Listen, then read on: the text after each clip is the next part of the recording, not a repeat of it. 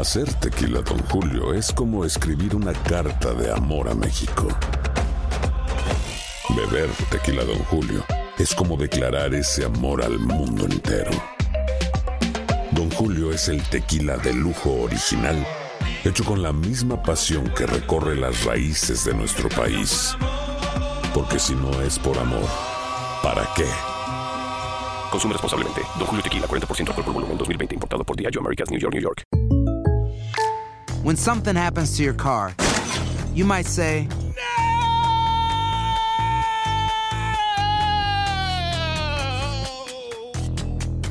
My car. but what you really need to say is something that can actually help. Like a good neighbor, State Farm is there. And just like that, State Farm is there to help you file your claim right on the State Farm mobile app. So just remember, like a good neighbor, State Farm is there. State Farm, Bloomington, Illinois. Boost Mobile tiene una gran oferta para que aproveches tu reembolso de impuestos al máximo y te mantengas conectado. Al cambiarte a Boost, recibe un 50% de descuento en tu primer mes de datos ilimitados. O, con un plan ilimitado de 40 dólares, llévate un Samsung Galaxy A15 5G por $39.99. Obtén los mejores teléfonos en las redes 5G más grandes del país. Con Boost Mobile, cambiarse es fácil. Solo visita boostmobile.com. Boost Mobile, sin miedo al éxito. Para clientes nuevos y solamente en línea, requiere AroPay. 50% de descuento en el primer mes requiere un plan de 25 dólares al mes. Aplican otras restricciones. Visita boostmobile.com para detalles.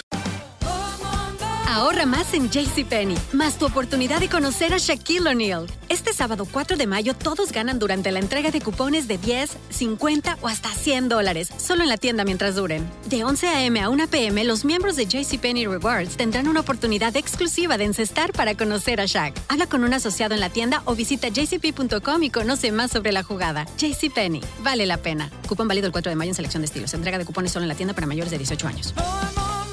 Aquí en el estudio está el secretario de Agricultura, Carlos Flores Ortega. Eh, buenos días, secretario. Buenos días, Rubén.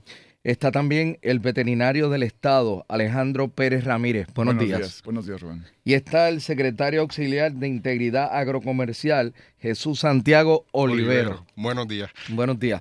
Bueno, ayer nosotros estábamos haciendo un planteamiento aquí de que este asunto de los cerdos vietnamitas, que en principio se circunscribía a en un área de la zona metropolitana que incluía La Barbosa, Barrio Obrero, Cantera, etcétera. Ahora esto está en todo Puerto Rico, es una plaga. Y ayer mismo había gente enviando fotografías de distintos pueblos distantes eh, y uno podía ver las manadas de, de los cerdos estos. ¿Quién tiene la responsabilidad y cómo se combate este problema? Mira, Rubén, déjame aclarar algo. Eh, Este problema ahora se está haciendo eh, más, eh, vamos a decir así, eh, crítico porque lo estamos viendo en el área metropolitana, pero esto está ocurriendo hace unos 8, 6, 8 años que tenemos este problema ya en Puerto Rico, en muchos ¿Y cómo- municipios.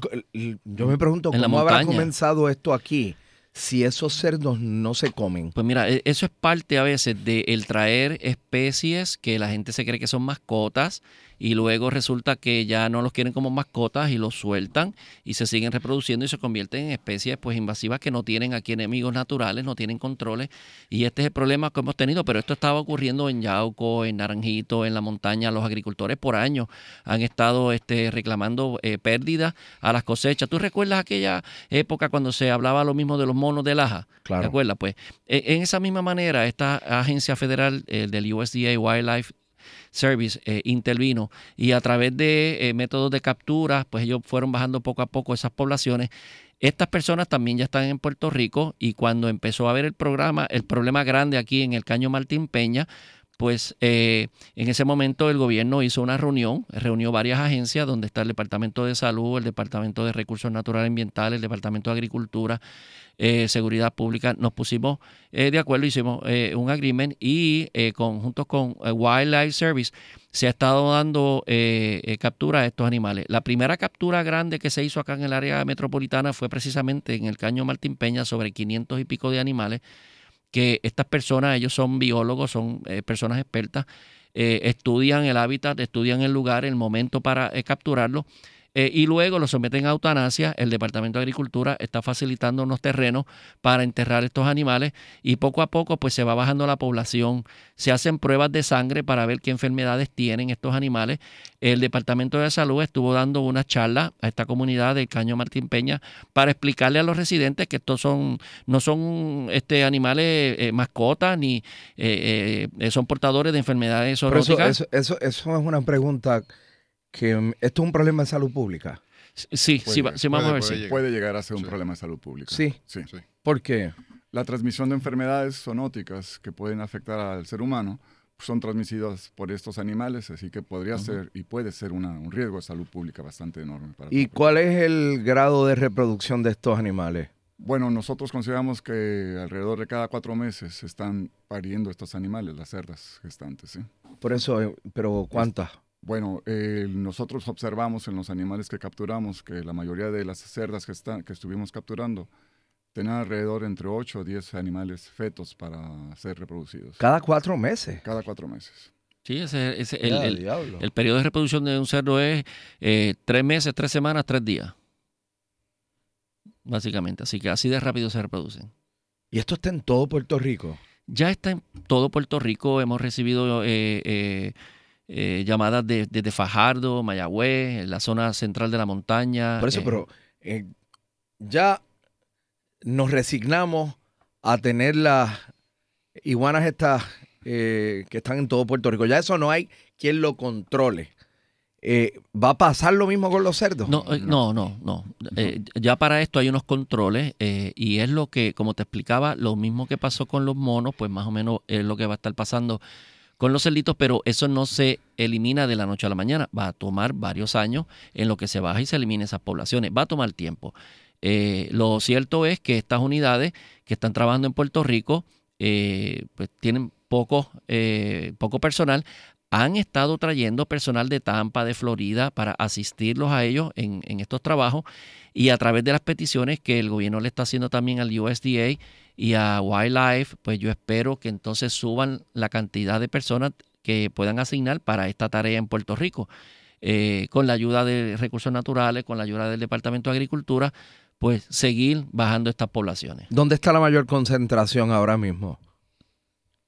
El último Es reporte. el tiene- último reporte que tenemos, de aquí bajó la población, estamos considerando que la zona oeste y la zona central de la isla es la mayor parte, aunque en la zona este tenemos reportes también.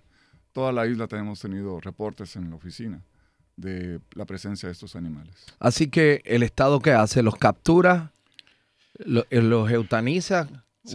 Wildlife, sí. Eh, sí, lo que se hace es que se identifican las poblaciones porque este, se está recibiendo mucha llamada de, de animales, como tú mencionaste, fotografías de, de- del público.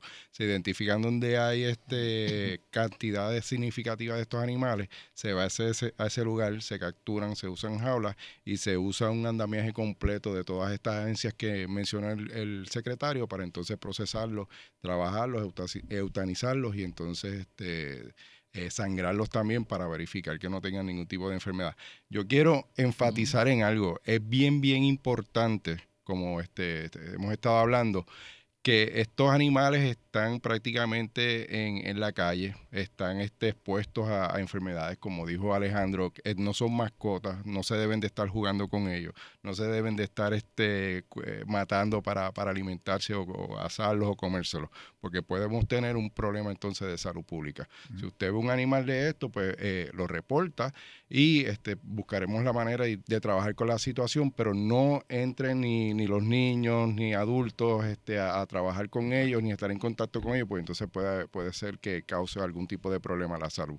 El secretario, pero el Departamento de Agricultura es el que tiene responsabilidad primaria de, pues, de reducir, minimizar o acabar con esto. No, realmente no, no es nuestra eh, misión primaria. eh, Yo creía que eso era recursos es más naturales. recursos naturales y como entra el aspecto de enfermedades zoonóticas, pues entonces el Departamento de Salud.